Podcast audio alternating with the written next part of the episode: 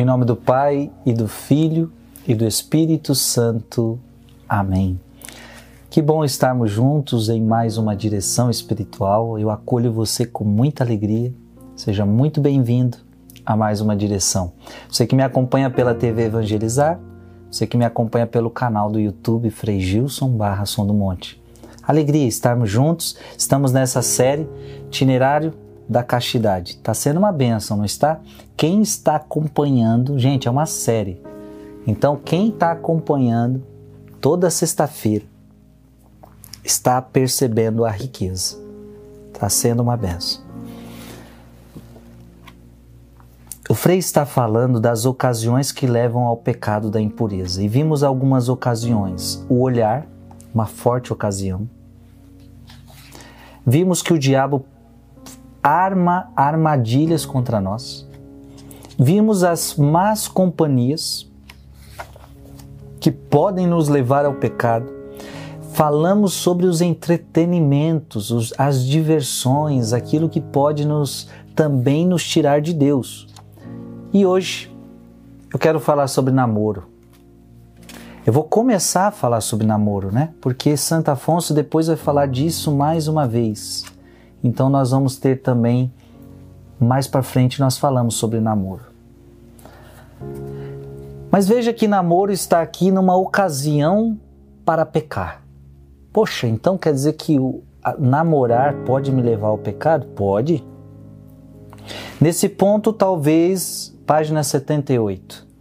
Nesse ponto, talvez você me pergunte: é pecado mortal namorar?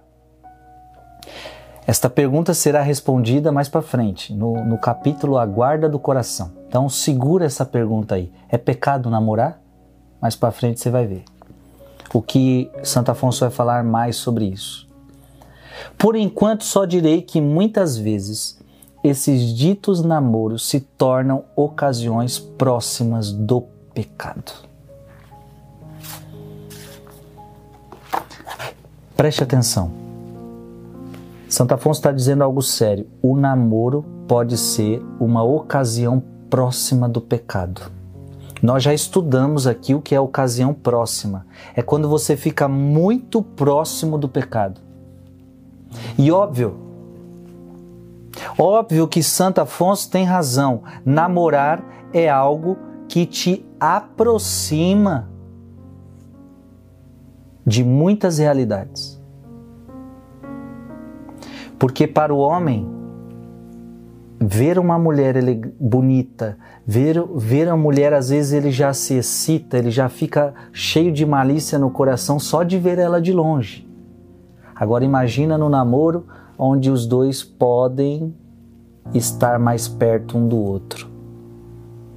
Onde há beijos, onde há abraços, aonde pode ter problemas aí. Jovem, aqueles que namoram, abram os ouvidos para o que Santo Afonso vai ensinar. Com efeito, sabemos bem que nessas circunstâncias são poucos os que não pecam. É triste falar isso, mas são poucos os casais de namorados que não pecam. Poucos. São poucos os que estão conseguindo ser santo no namoro. Aliás, hoje em dia, namoro tem que ter sexo. Isso é a pior coisa que colocaram dentro do namoro de hoje em dia e muitas vezes dos namoros cristãos. Faz, participa até de grupo de jovem, mas está tendo sexo no namoro. Tá errado. Tá errado, tá errado, tá errado, tá errado. Namoro não é hora de sexo. Sexo não foi feito para o tempo do namoro. Sexo é só para o casamento. Então são poucos os que não estão pecando no namoro. Aí você me diz assim, Frei, então ótimo, eu não tô, eu não tô transando com a minha namorada, eu não estou transando com meu namorado, eu estou livre. Graças a Deus nós estamos na santidade, Frei. É, mas eu pergunto para você, e você tem passado a mão onde não deve? Porque às vezes você não está fazendo sexo, mas ela passa a mão onde quer e você passa a mão onde quer, você também está pecando. Porque no namoro você não pode tocar em todas as partes do corpo dela e nem ela pode tocar em todo lugar que ela quer em você. Então você às vezes não faz sexo, mas passa a mão onde quer. Você às vezes não faz sexo, mas tem beijos muito quentes, beijos muito quentes, beijos muito quentes, a quais vocês se excitam, pegam fogo e só não tem sexo, mas a excitação está à flor da pele. São poucos os casais de namorados que conseguem viver a santidade hoje. Mas eu estou falando aqui, eu estou propondo para você para que você coloque no teu namoro um namoro de santidade. E eu sei que nessa direção tem casal de namorado me assistindo. Desde o início, querendo ser castos. Então, estou propondo para vocês um caminho de santidade.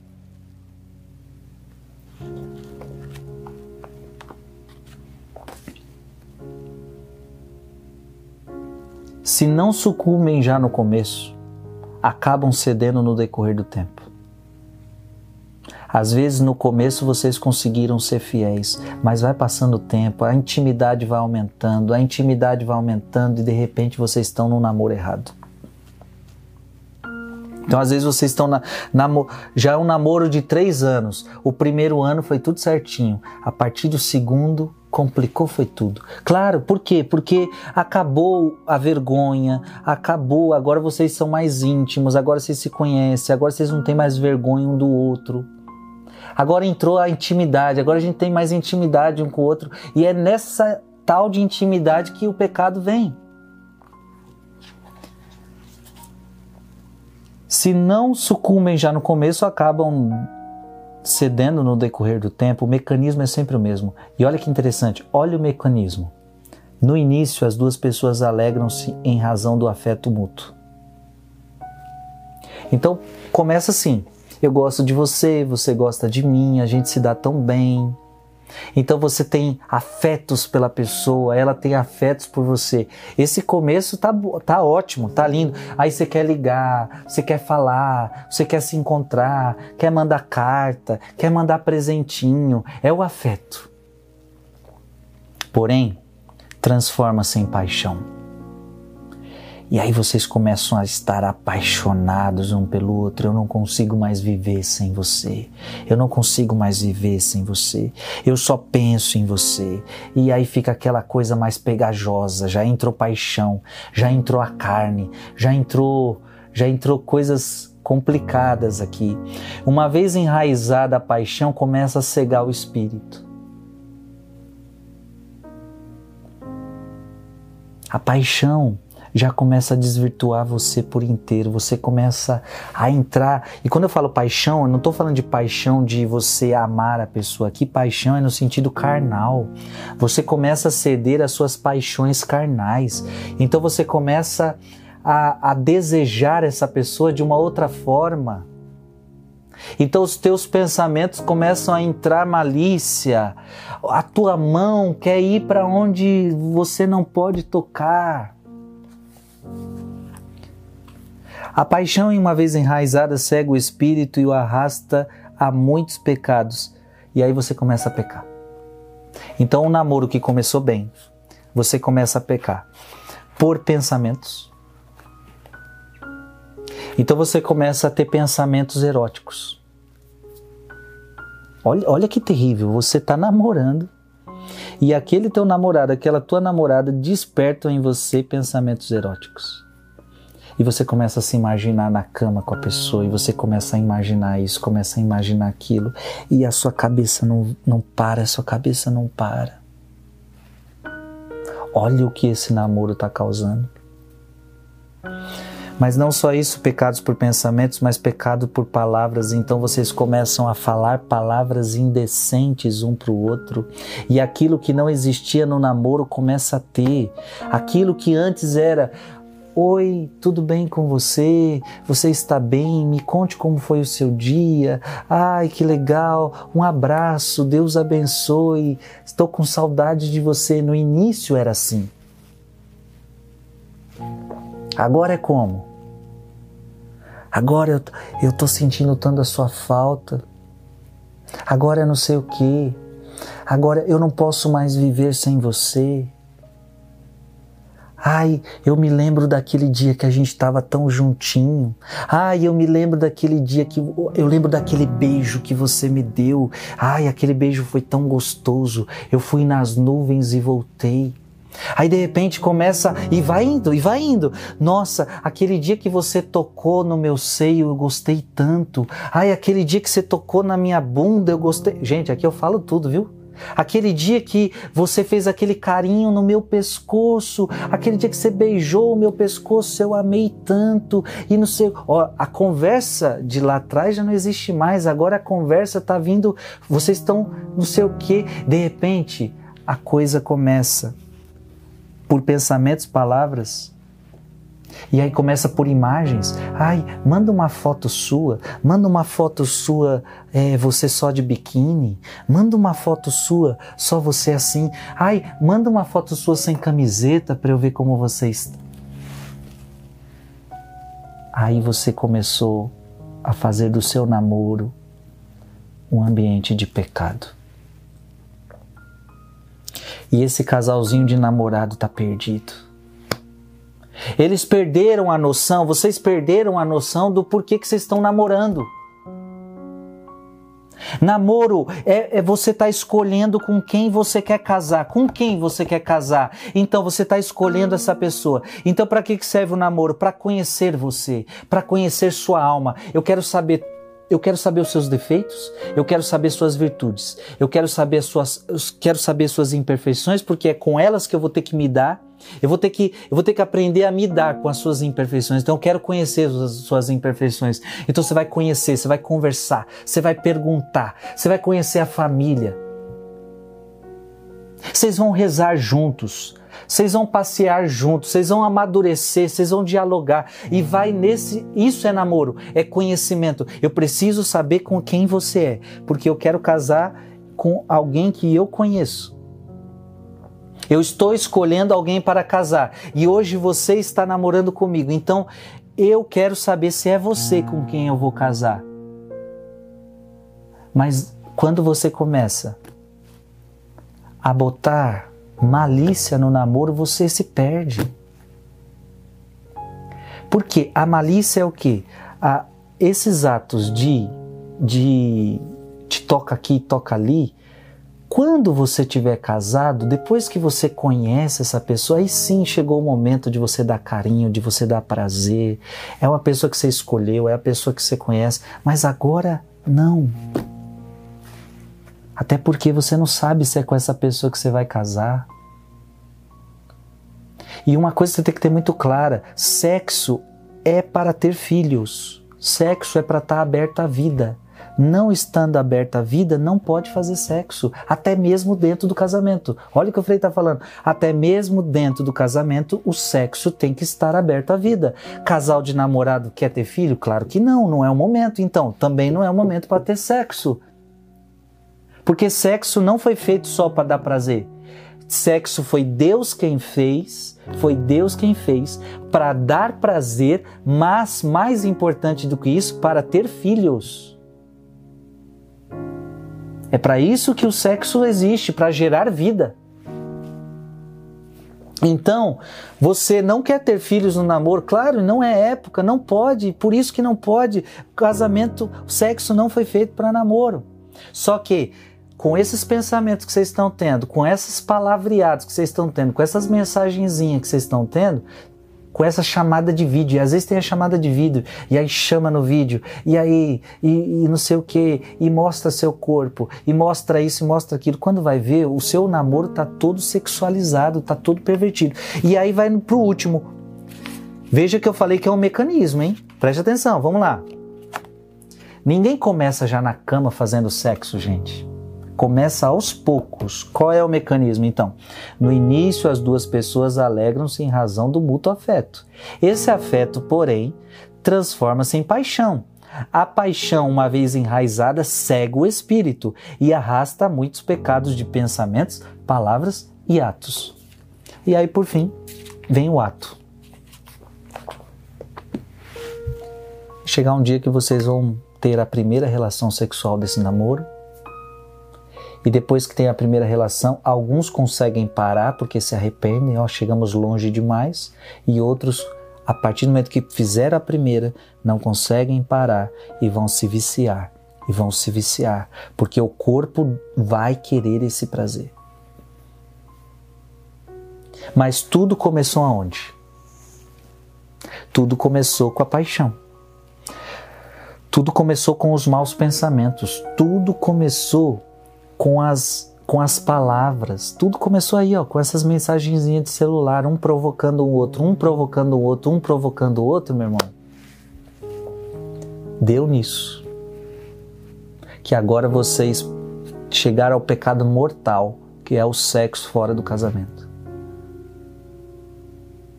E aí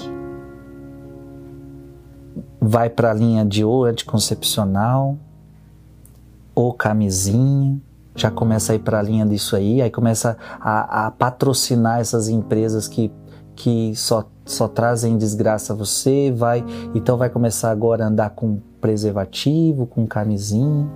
Aí, como eu fiz uma relação que eu não queria fazer, aí já vai usar a pílula do dia seguinte, porque agora tô com medo de engravidar. E se tivesse engravidado, ia matar o filho, porque a pílula do dia seguinte é abortiva. Olha aí, aí é um pecado que vai gerando outro. Meu Deus.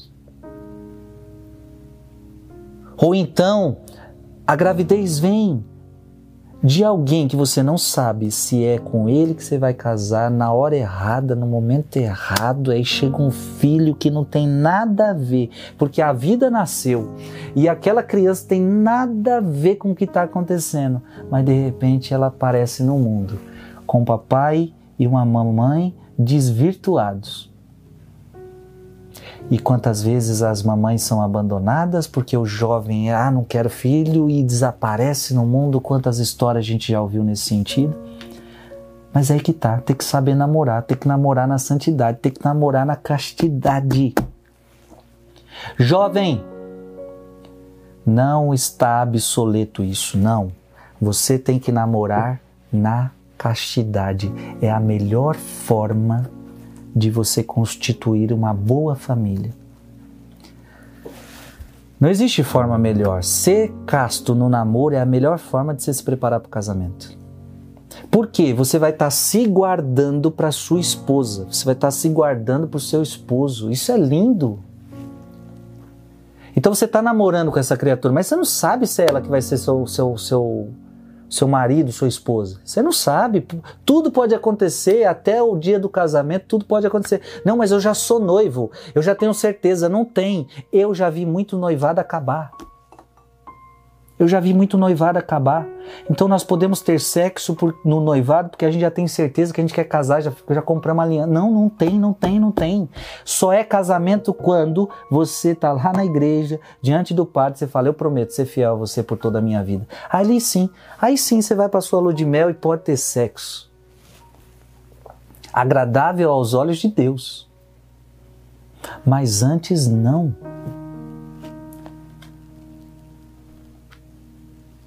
Amém. Namoro, namorado, juízo. Eu gostaria que os jovens que você que escutou essa direção hoje, você passe esse vídeo para todos os casais de namorado que você conhece. Todo mundo que namora, que quer namorar, que está namorando, joga esse vídeo para essa pessoa. Ela precisa ouvir isso. Precisa. Então o que o Frei nessa direção quis mostrar é o, peca... o, o, namoro pode te colocar em ocasiões de pecado. E o que, que você tem que fazer? O que, que você tem que fazer? Você tem que ter um namoro santo. Então você não pode se deixar ser invadido pela paixão, você não pode deixar que os maus pensamentos venham, você não pode ficar com essas mensagens. Então, quando você percebeu que a mensagem está ficando muito, muito maliciosa, opa, tem que cortar e falar: opa, a gente não era assim, a gente tem que parar de se falar assim. Outra, a gente não se tocava desse jeito. Quando a gente começou, você não me tocava aqui, você não me tocava ali. Me excita quando você me toca aqui, então eu não quero mais que você toque aqui, porque eu fico excitada. E você também. Chega, parou, não toca mais nas minhas partes íntimas, eu não toco mais nas suas partes íntimas. E não é só questão de parte íntima. Aonde quer que seja que te excita, eu não posso mais te tocar, eu não vou mais te tocar, porque a gente não pode, a gente não pode pecar. E não só peca quem tá, fez sexo, peca quem passa a mão também, peca quem está com pensamento impuro, peca quem está falando palavras impuras. Então cuidado. Então chegou a hora de vocês reverem esse namoro. Então talvez o seu namoro tá cheio do fogo, mas não do fogo do espírito, tá cheio do fogo da carne, tá cheio do fogo do inferno. E, e, com isso tudo, vocês não estão se conhecendo. Esse é o problema, vocês estão entendendo? Vocês não estão se conhecendo. Porque namoro agora é, é, é, é hora para pegação. Virou momento de pegação. E namoro não é hora de pegação, namoro é hora de conhecimento. Hora de conhecimento muro, mútuo. Eu preciso saber quem você é. E não é conhecer o corpo, não. O dia de conhecer o corpo é no dia do casamento, porque esse não é o mais importante. É hora de conhecer a alma. É hora de conhecer a alma. Então namora para isso. Eu vou me encontrar com você. Nós vamos namorar hoje. Nós temos encontro marcado e vamos namorar. Então o que, que significa namoro? Não é pegação. Namoro é autoconhecimento. Eu preciso que você saiba quem eu sou e eu preciso que você se revele quem você é. Eu preciso conhecer quem você é. Então os namoros, ei, talvez o teu namoro esteja nisso, pegação, tá no fogo só. Vocês precisam conversar, vocês precisam rever e se precisa, talvez muitos de vocês vão precisar até dar tempo. Casamento não pode dar tempo não, mas vocês podem pode falar, ó, a gente precisa dar um tempo, vamos pensar a nossa vida, vai você para um canto, eu vou para outro, porque a gente só está se pegando, a gente se encontra e, e é isso e aquilo. E talvez você vai ser sábio em dizer assim, e quantas vezes eu já vi jovens falando, olha, paramos de beijar porque a gente estava entrando no fogo. A gente não se controlava, então para de beijar, para de beijar, para de abraçar, para de tocar. Quem disse para você como era o um namoro lá das antigas? Só tocava na mão. Qual é o problema disso? Não tenha medo, não tenha vergonha. Namoro não é pegação. Agora, talvez você acha que namoro é beijo, abraço e pegação porque você se contaminou pelo mundo. Esse de fato é o um namoro mundano. É o namoro da pegação. Mas o namoro cristão é um namoro onde um está do lado do outro conversando, rindo, brincando, rezando junto, sem pegação. E olha, o casal de namorado que não, não vive essa pegação, não vive esse excesso, não vive nesse pecado, quando chegar lá no dia do casamento, se é que os dois vão chegar ao casamento, por vocês nunca terem vivido uma vida promíscua, uma vida maliciosa, meu Deus, quando vocês se tocarem, vocês terem a relação sexual de vocês, vai ser, vai ser para vocês algo maravilhoso. Agora, para esses que, esse casalzinho de namoro que viveu o namoro inteiro fazendo sexo e se pegando, meu Deus, eu fico imaginando, né? Porque para o casamento a melhor coisa é você falar: você casou com a sua esposa, agora ela é sua. O padre fala, agora ela é seu, agora ela é sua. Sejam marido e mulher para sempre tal, tal. Poxa, que coisa maravilhosa você falar, agora eu vou conhecer o corpo da minha esposa, agora eu vou conhecer o corpo do meu esposo, agora eu vou poder ter minha primeira relação sexual. E isso é momento de felicidade para os dois, é a, é a famosa lua de mel. Mas imagina você ver um corpo que você nunca viu. Você conviveu anos com essa pessoa, conversou anos com essa pessoa, mas nunca viu o seu corpo. Eu nunca te toquei, mas agora eu vou poder. Olha, eu estou falando humanamente falando, humanamente falando, essa mulher sentirá um prazer enorme a olhar para o homem que ela nunca viu, a qual ela ama no nível humano, carnal, eu estou dizendo que o homem, quando vê pela primeira vez a sua mulher nua, ele vai, ele vai sentir um prazer que ele nunca sentiu. Humanamente falando. Agora, esses que namoro inteiro foi sexo, sexo, sexo, pegação, pegação, pegação. Eu fico imaginando, na hora da lua de mel, que novidade que tem? Nenhuma. Eu já te conheço. Eu já sei o seu corpo como que é. A gente já fez sexo várias vezes. A única diferença é que graças a Deus casaram, né? Graças a Deus casaram e agora o pecado, fazer sexo já não é mais pecado. E talvez vão sentir essa beleza. Poxa, como é bom agora, a gente pelo menos não está pecando. Sim, mas você entende que perdeu tudo? Perdeu tudo. Por quê? Descobriu antes, desvendou antes, fez o que não podia antes. E quando vem o filho antes também, aí é o problema, né? Porque o filho vem com dois namoradinhos que nem sabe se que se quer. Repito, passa esse vídeo para outros jovens. Passa esse vídeo para pessoas que estão namorando, que querem namorar. É muito importante o que o Frei está falando e eu estou falando aqui conselhos de Santo Afonso Maria de Ligório. Que Deus te abençoe. Em nome do Pai e do Filho e do Espírito Santo. Amém.